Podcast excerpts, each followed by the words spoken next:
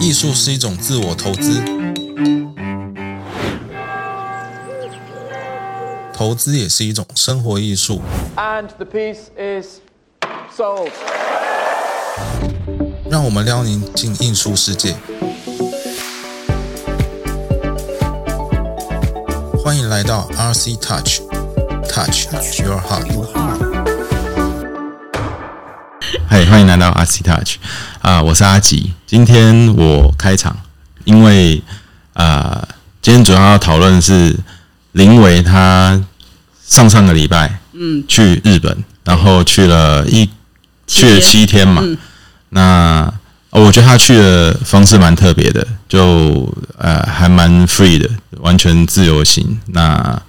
就所以今天就来让林维聊聊他的心得，还有他去过什么地方啊，然后有一些看到一些事情，大概是这样。对，嗯，好啊。那 我今天也跟大家分享，就是这次去那个东京玩啊，因为我是第一次去当呃日本自由行。那这次去玩的行程，我跟我的好朋友，然后我们两个人一起去。那我们排行程的方式真的是超级无敌松散，因为我们两个真的平常日太忙了。你要说还晚上还在那边加班，然后讨论哪一个点哪一个点，我真的会动没掉。然后也可能是年纪大了啦，所以就觉得出去外面玩就是开心就好，对，不想要把行程塞这么满。对啊，我也觉得随性一点比较好。对啊，这个艺艺术本来就有随机性啊。没错，我很喜欢背包哥讲这件事情，因为我以前都会觉得你应该要安排一些景点，然后必去。但我就会发现人生没有所谓的必须，对，就是你一定要干嘛干嘛，所以我就变成是一个很很很很好玩的一个过程。那我就先分享我们那时候，呃，都已经临时抱佛脚了，到底是怎么去安排这个行程。我们一开始在想说，东京它火车站在正中间嘛，所以它是一个辐射线、放射线的一个地铁的这样子的一个过程。那我们就想，那我们要怎么安排？原本每天都在想说要怎么移动很痛苦，所以我们最后有一招，然后直接在东京火车站给它画一个十字线，然后把它分成东南西北四个区。那我们有七天的行程，我们就想说好，那我们第一天、第二天我们跑哪一区？第三天、第四天跑哪一区？就这样子分开完之后，我们的做法就是，如果我们一定要去涩谷，那我们在涩谷一定要找一个点，那个是我们必去的。其他的吃玩，还有一些散步的地点，就是围着这个周边，只要走路能到的地方都去玩。然后比如说在第二天，我们可能要去浅草，那我们就是浅草旁边我们没有必去的点，那我们就选一个点，其他的地方我们就是随心的安排，有吃到就吃，没吃到就随机找一个我们有感觉的去吃跟体验，大概是这样的行程。所以住宿也是住在同一个地点吗？对，因为我原本有在想说要不要移动，那我的那个朋友一直跟我强调说，拜托千万不要每天换，对，所以我们就变成了说好，那我们就住一个点。然后这次住的那个点，我觉得也还不错，就是可以直接看到晴空塔。嗯，对，所以每天早上都被美景亮醒，所以我觉得很幸福。然后我这次的一个七天的旅行哦，就是我只跟我的旅伴讲一件事情，就是我只有几件事情我一定要做，其他的随便你。对，第一个就是我不去那个迪士尼。第二个就是我一定要去富士山。对，为什么要去富士山？也是因为我不知道也、就是从小，因为我们常常生活里面很多日本的日剧嘛，然后还有很多的这种相关的呃日本的文化，所以你对富士山就有一种情有独钟，好像很想亲眼看到它。呃，日本的术语叫做富士见，哪个见？看到的，哦哎，对对对，对，就是可以看到富士山。嗯，花见小路，哎，可以看到花魁，花魁哦，不是不是看到花哦，对。花魁就是日本常常艺伎在里面，嗯，哎，艺伎里面的第一名，嗯。很赞呢，就是好像印象当中就是一定要看到富士山跟花魁艺伎这样子的感觉，好像才比较像是呃日本我们对于它的文化的一个元素，对。然后再来就是我一定要去吃一个叫做生川饭，生就是很深的生，然后川是川流的川饭。然后为什么要吃？是因为他们那个地方有个很特别的文化，就是他们会把辣应该是鹅蛤蟆吧，对，然后加上饭，然后放在一个金锅里面煮，煮完之后再把它拌匀开来，然后加上自己腌制的一些小菜，然后拌着吃。然后我就是特别想要去吃这样的料理，因为我觉得它是一个很生活化的一个一个当地的料理，让我们真的去吃看了什么节目吗？哦，没有，就只是单纯的、什么大胃王之类的。对，所以就当时去吃这件事情，对啊。然后大概还有一定要去吃居酒屋啊、炸猪排，就是大家理所当然一定要的。然后我还给自己列了一个购物清单，就是一定要买一双鞋子 跟一套洋装，但是没有一定的款式，就是看到就买，但如果没有也没关系。对，大概是这样子的一个很松散的方式去安排行程。嗯，所以你有去美术馆有啊？果然，对，因为在出发前，背包哥有特别交代，你可以去体验一下东京的美术馆，还有伊朗，所以我也有去过。对对对，处处有美感。嗯，呃，不经意的在一些小路上面就会看到很精致的小店。嗯嗯，然后我觉得你很特别，你会每天然后拍一些照片，然后你每天晚上上传对，啊啊，那为什么你都要调到黑白？黑白的照片，我大部分会把它的明度跟饱和度稍微拉暗一点点。刚刚那个阿吉讲的这个也让我想起来了，其实我从我这次去了七天呐、我觉得我的心情是比较放松的状况，那所以每天拍到的东西都是我好喜欢的。那好喜欢不是刻意拍，就是走到这地方就觉得哇，这地方好吸引我。你有这个感觉，你去拍这个照片，它才会变成你的故事，还有你发现这些事情的视角。那一开始我就每天晚上大概十二点多，我就会把相机里面的照片安排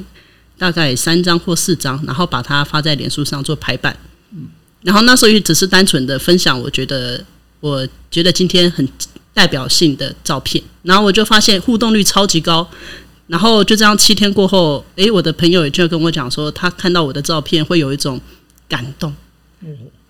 我真的很想哭。啊，没有，我就觉得一些构图还不错，然后也视角还算蛮特别的，对啊，我看真的，还不错。我看了是感觉说你已经融入融入到这个城市里面了。啊，哎好喜欢你的，你已经变成一个东京人了。对啊，然后呃，这边我也跟大家分享一下，就是这次拍的一些照片啊，我其实都有发布在我的那个 IG，就是我的摄影的一个平台。如果大家有兴趣的话，也可以去看一看，就是我的 IG 的账号是 I M C H A N G L I N。W E I 就是我是张林伟，对，然后在那个线动会有个小圈圈，就是那个 Tokyo 里面，然后里面就是我在这七天旅行的一些照片。然后我真的也很喜欢，所以如果大家也觉得刚刚听了阿吉跟背包哥的分享，诶有兴趣的话，也可以去点点看。对，希望你们也可以感受到，就是这次的旅行带给大家感动。嗯嗯突然有个 idea，你说，或许可以把它冲洗出来，办一个小小的展览。诶，这个是一个很好的 建议哦。如果有计划的话，可以这样试试看。对呀、好啊。然后这这时候，我觉得，诶，也跟想要跟大家分享，就是我这次到了东京的过程哦，就是我有一个很应该说有七个很好的一个小总结，因为那时候背包哥跟阿吉有讲说，诶，可以来讨论看看说这次的旅行的一些呃小结论。我觉得先讲第一个好了。对，如果大家我们在讲的时候也有什么想法，也可以随时补充。就第一个，我一下飞机，一下飞机，然后开始搭地铁，一直到市区，我就觉得哇，旁边的帅哥都好帅啊，然后女生也都美美香香的。那我就发现他们为什么会觉得跟台湾不太一样，是我发现每个人都很注重自己的外表，发型很好看。而且他们的发型也不一定都是平头，男生的部分都会有一点长发、卷发，然后也都会做整理。那女生呢，都会有很漂亮的刘海，或者是把头发绑起来，就觉得都很整齐的样子。所以这是让我第一个我觉得车上大家都不太一样的地方。对啊，我不知道大家自己去日本的时候有没有这样的感觉。哎、我我我们都在用偷瞄的，哦，你太含蓄了，你可以直接看。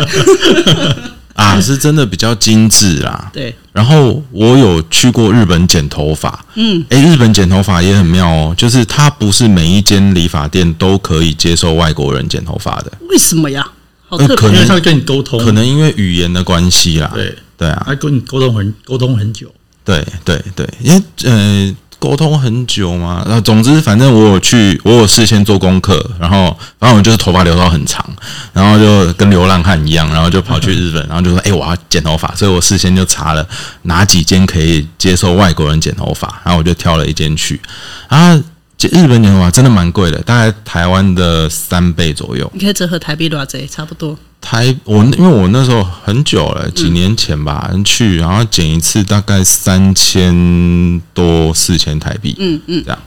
那但是在剪的时候，其实我他真的是蛮细心的，他会注意你的发的粗细啊，然后发流的顺向方向，然后他也会观察，就是譬如说我的头发剪短的时候可能会翘起来，这样，那他就会他也会试探性的问你说你喜欢留长发好还是短发好？那他会先问你的喜好，但是呢，他之后会再说，诶，他觉得你适合留什么样子的头发？因为我在台湾剪头发的时候，大部分去剪头发，他说，呃，我都是觉得说，你不要因为嘎，哎，因为我都觉得说，哎，就是发型设计师嘛，不要不要去侮辱了设计师，所以我都会说，嗯，随便，就是你帮我设计，我都好。但是台湾设计师不是，台湾设计师就是，哎，你要剪什么样子，我帮你剪，这样。然后我以前都一直觉得有点怪，那但是我不知道怎么表达，因为好像，哎，我喜欢什么样子，然后你帮我剪，但好像比较降降气一点，那就设计师啊，对不对？那我就会觉得说啊，好，总之，反正日本他是这样子问问问问问问下来以后，他会把他脑海中希望设计出的样子跟你沟通，问说这样子行不行？然后他觉得这样子以后好在哪里，优点在哪里，然后包括你怎么整理。然后虽然那次去是剪头发，没有要染啊，没有要烫啊，但他也会多建议你说，你可以，你这个发型以后你适合，你可能可以再适合什么样的发色，这样子。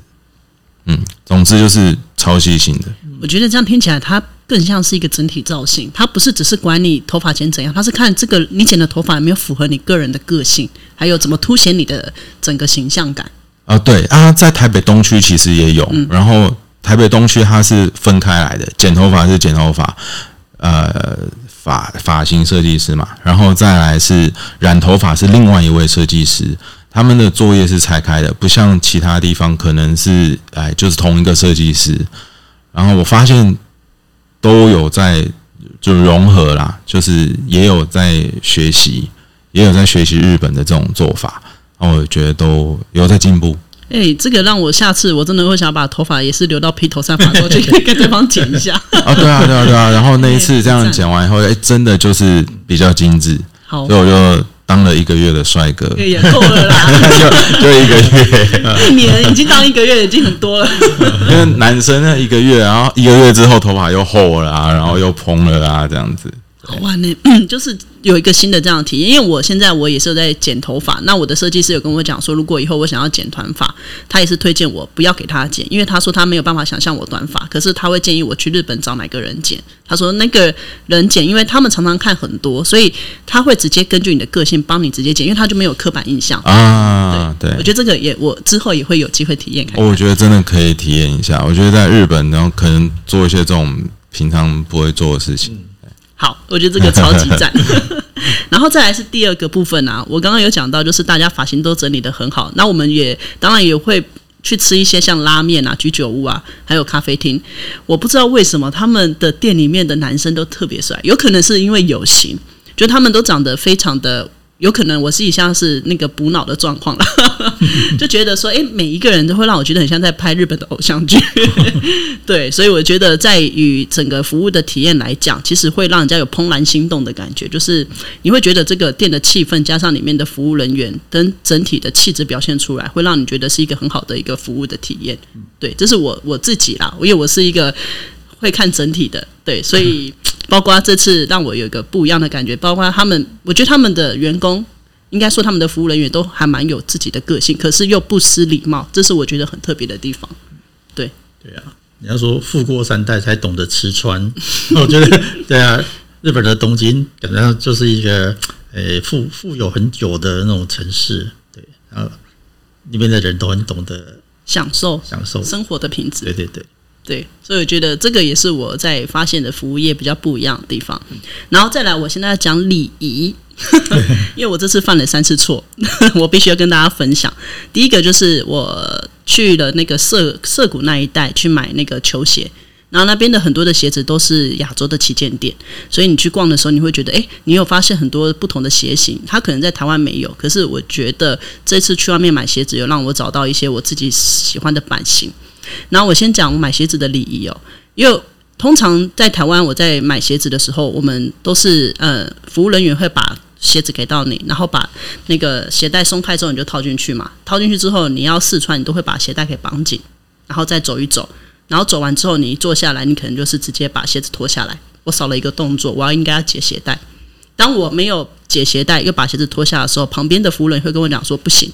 因为他希望你要把鞋子先鞋带松开来。之后你再脱鞋，那我就问我的朋友，他就讲说，因为日本人很爱护鞋子，而且他你东西还没有下单之前，他们都有那个责任要把这鞋子就是顾好，所以我觉得这是我在买鞋的发现的第一个小礼貌，就是你在穿脱鞋子的时候，记得把鞋带要解开来，爱惜他们的东西。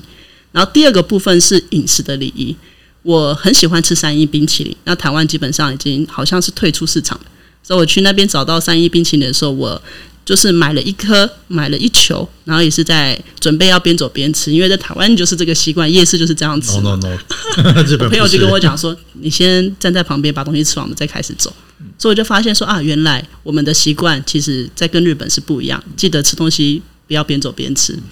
第三个，我觉得我去神社参观的时候，我的背包因为里面有相机，那我就试着找神社旁边的一些台阶，我把我要坐下来。结果我要准备坐下来的时候，我就被工作人员制止：“你的屁股不要随便找地方坐下来，不是椅子的地方你不要坐。”对，所以我也觉得说，诶，很神奇，因为你在台湾你就会习惯席地而坐，也没人管你。可是，在那边对于他们来讲，神社是一个很神圣的地方，所以有很多的礼仪，你要还是要顾及到他们对于神的一个尊敬。对，这个是我觉得。呃，我学到了三个礼仪的部分。那我不知道大家两位 有没有有有没有就是去踩过雷，或者是有被人家提醒，哎，日本的一些饮食文化或者是生活文化要注意的地方。哎，我刚好没有。哦，没有，那你都没有犯错。对，知道哎，反正只要只要有被纠正的话，我就说我是韩国人，假装听不懂这样子。对对对，还蛮好玩的。然后再来第四个收获，就是我。因为在日本的时候，有时候会想要吃一些素食餐厅嘛，然后我就开始找摩斯，但我一直找不到，因为我发现日本的摩斯店的招牌是绿色的，台湾是红色的，这也是我觉得很好玩的地方。但我还没找到原因啦，只是跟大家分享一下，就是日本的摩斯汉堡的 logo 是绿色的。哦，嗯，对，就好像有些地方的股票的那个涨停是是绿色的，跟台湾台台湾是红色的。哦。有有些地方确实不太一样。哎，这些东西真的，我觉得旅游最好玩的地方就是它很多东西会颠覆你的认知跟日常生活想象。对啊，对，而且日本人崇尚单数，哎，单数是一三五七九。对啊，嗯，他们很多东西都都是单数。嗯啊，嗯，华人的世界很喜欢双数，对，双双对对嘛。对对对，很喜欢做一圈围起来这样。嗯，好玩。对，这个我觉得也是蛮有趣的。然后再来是。第五个哦，就是我觉得这次去东京还有一个让我觉得很好玩的地方，就是它颠覆我对于我自己的恐惧。我为什么要这么讲？因为那时候我们在安排行程的时候，我看到整个东京密密麻麻的地铁的时候，其实我很焦虑。我就说：“哇，那个怎么那么烦啊，一直转。”但是我到了第一天、第二天搭完之后，我就已经熟能生巧，大概知道那个杜立线怎么走，怎么看地铁。然后我就给我一个很大的总结，就是问题永远想象比你想象中的小，嗯所以其实你跨出去，你试个两三次，你就上手了，你就不会怕了。对，所以我觉得东京的行程给到我很大的收获，就是我跨出我原本自以为的那个恐惧。呃，对，好方便哦，哈，那个地铁好密集，真的。对，而且那个三手线就环环东京一圈，怎么绕怎么绕，哎，都会好像都会回到原点。大家有搭过东京的那个什么地铁吗？我想说，阿吉你应该有啊，就就这样，就是背包哥说的三手线，对啊。那其实那边就就各大景点都有到啊，对我觉得还蛮方便的。我是有在日本搭过公车啊，哎，我没有，这次没有搭，哎，什么体验？就就比较恐怖一点。恐怖的一点是什么？因因为他的公车，我那时候坐的时候啊，就没有英文啊什么的，就比较难理解。那就是要去对那个，因为我我也没有做日文的那个功课，所以有一些比较细小的那个地名的时候，就会不确定啊，不也不知道有没有坐过站。然后因为我是要去看那种爬虫宠物店嘛，嗯，然后就那时候就坐公车去。嗯，哎、你知道日本的公车大概跟计计程车差不多，你一上车要先抽整理券，然后按照按照那个按照里程来收费的，就跟计哦计程车差不多。哇，这个也颠覆我们想象，因为我们都是一一个价钱吃到饱嘛。哎，我有点忘记，呃，顶多什么几段票、两段票、对对对对对对对，顶多这样子是。可是日本的话是整理券，然后按就是你上车的的的凭凭证，哦，然后到到坐多少距离，然后收多少钱。嗯，很有趣。诶，我觉得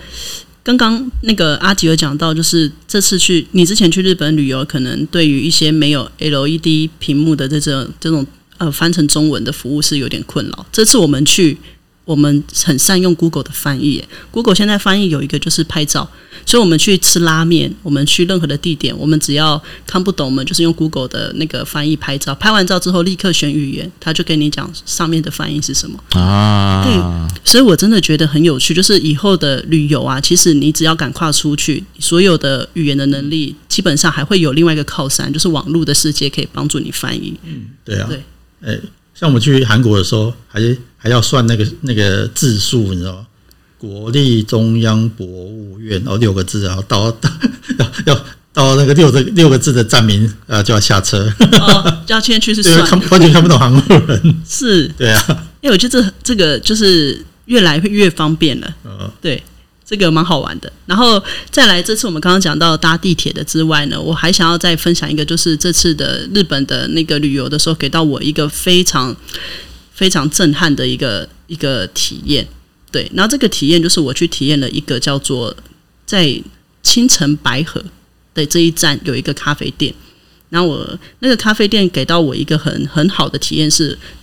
我才发现喝咖啡可以是这么美有美感的事情，他非常的专业。他最主要并不是在卖咖啡的红豆，他是用他的品味去帮你调这世界上他觉得很好的豆子。他们现场卖的是他们的专业服务。当你今天坐下来的时候，你是预约制，所以你会有一对一的一个咖啡师为你服务，他会问你你的喜好是什么，就像刚刚阿吉讲的，你的头发你喜欢什么样的样子，然后再帮你推荐他们现在的咖啡里面有哪一些会是适合你。那如果你有很明确的爱好跟喜好，你跟他讲，他会帮你推荐。但如果你没有很明确的爱好跟喜好，他会有一个 set，就是有六千五百块日币的、三千五百块日币的，那你就先选完，然后他会再帮你配，比如三千五的，它里面就会有三种咖啡豆，然后跟你介绍每一个咖啡豆它是怎么来的，他会等一下会用热冲的方式，还是用什么样的方式帮你配好，然后全部都在你的面前，有一个很大的一个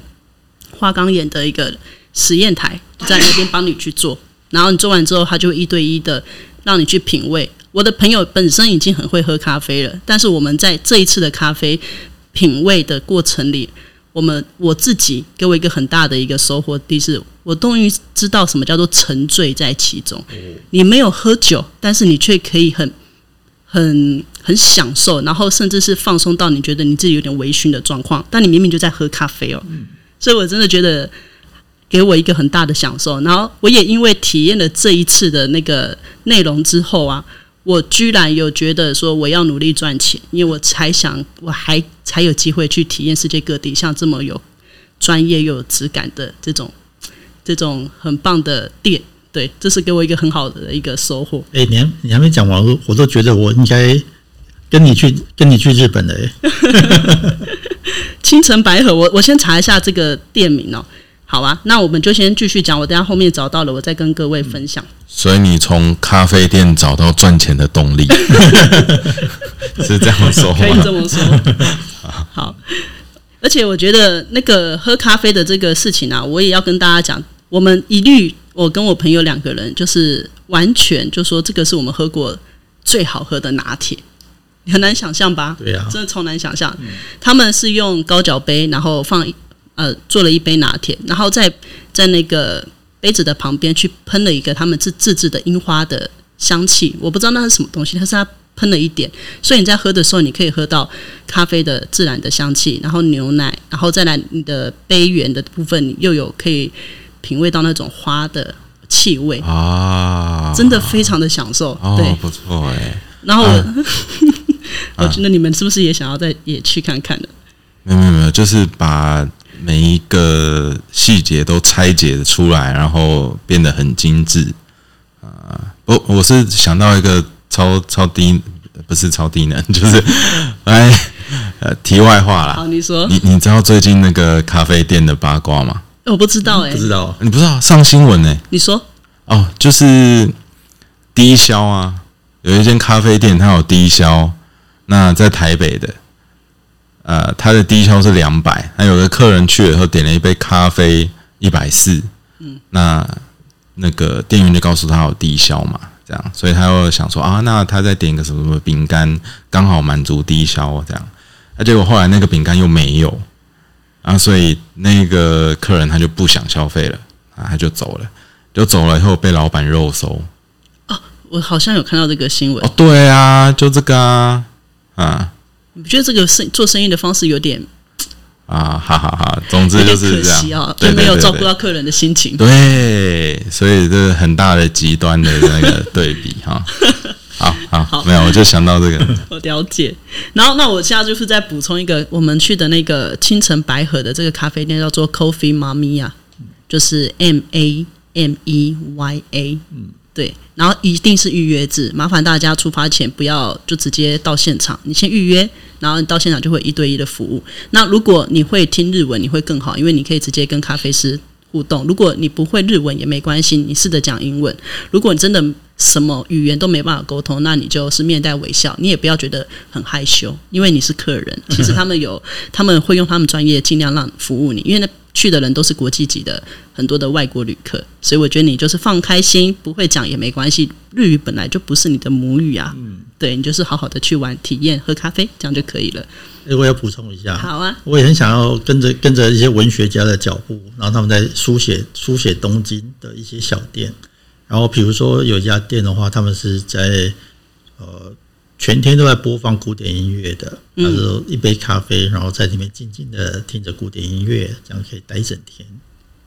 我觉得背包哥讲这个很吸引人哦。其实我觉得你到每个城市啊，不要只是一直去玩跟累，你可以试着找一个你觉得当地会让你很放松的咖啡店去放空。嗯，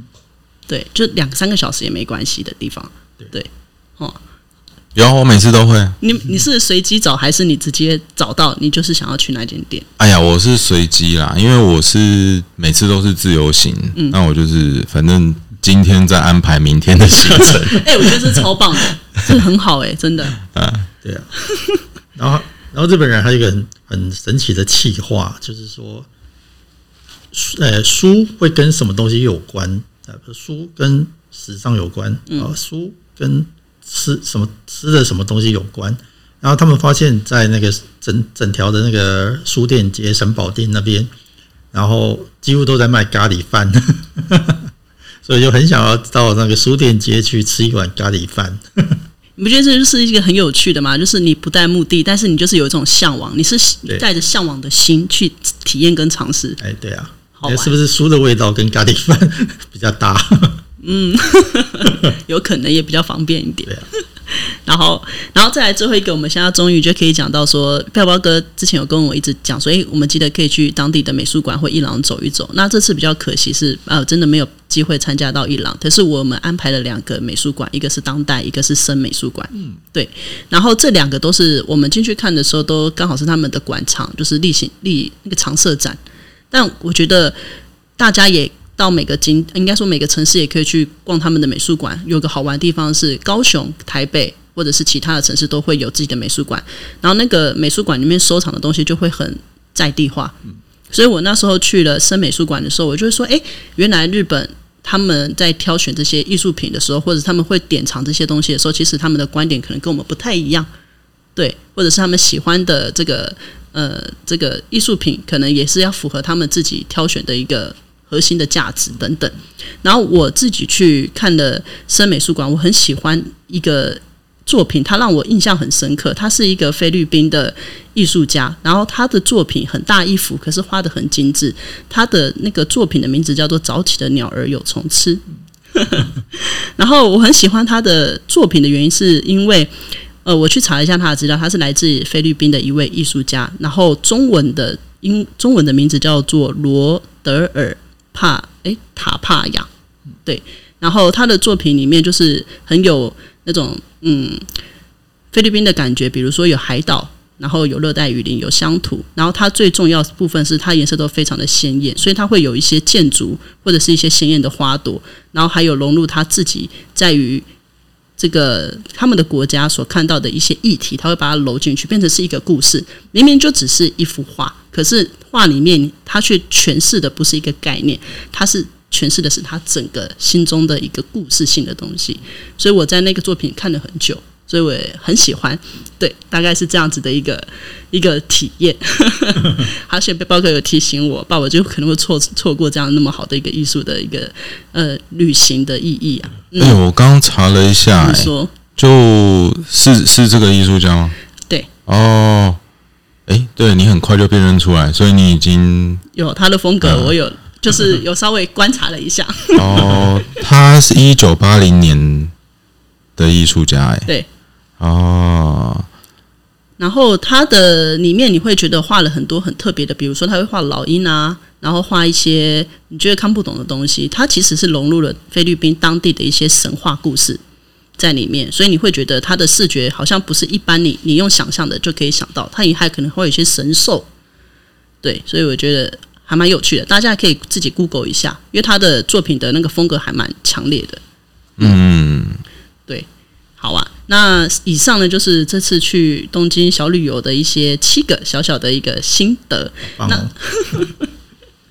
是，然后我还想要最后跟大家分享，就是我觉得我这次很幸运啊，就是这七天的旅行，每天都是呃晴空万里无云，所以你出去外面逛都很舒服。但唯一比较呃天气比较不好的，会是在最后一天，我们准备要回台湾的时候，那天下雨。然后我一直都很印象很深刻，是我的 partner，就是我的旅伴，早上起来就看到外面下雨，然后就跟我讲说：“你会不会觉得下雨很可惜？”我想了一下，我跟他讲说：“不会，我已经有七天的晴天了，我也想看一下雨天的东京。”所以那天我们就搭着呃搭拿着雨伞，然后到浅草寺。然后那天就是因为一直下大雨，所以浅草寺也很特别，就是没有人。所以人很少，你反而可以在雨中撑着伞，然后慢慢的去欣赏浅草寺。要不然平常很多人的时候，应该也是没有办法有这样的享受的机会。虽然下雨天有一点不方便，可是你可以看到另外一种风景。对，所以我觉得这次的东京的旅游让我觉得，第一个是旅伴，我们两边我们两个人是旅行的伴侣，所以互相的陪伴彼此。你想去哪里，我想去哪里，那我们就一起出发。然后第二个是天气很好，第三个是没有太多的一个。呃，一定要做什么，所以就顺着自己的心意走到哪逛到哪，体验到哪里。最重要的是，我用了我的相机，然后记录了这次所有的旅行的心情。好，这是我就终于这样子小结，但我就帮阿吉把那个后面要主持的部分给 cover 掉。哦，不会啊，不会啊，好啊，那就这样吧。谢谢啦。好，谢谢各位，拜拜。希望我们今天的主题能够帮助到一些有稳定年收、有投资行为与资产配置、愿意花时间学习艺术品收藏、有上进心的朋友。如果你对我们的节目有兴趣，也希望能够订阅并且追踪我们的 IG，还有想听的其他主题，也欢迎留言让我们知道哦。祝你今天收获满满，下次再聊喽，拜拜拜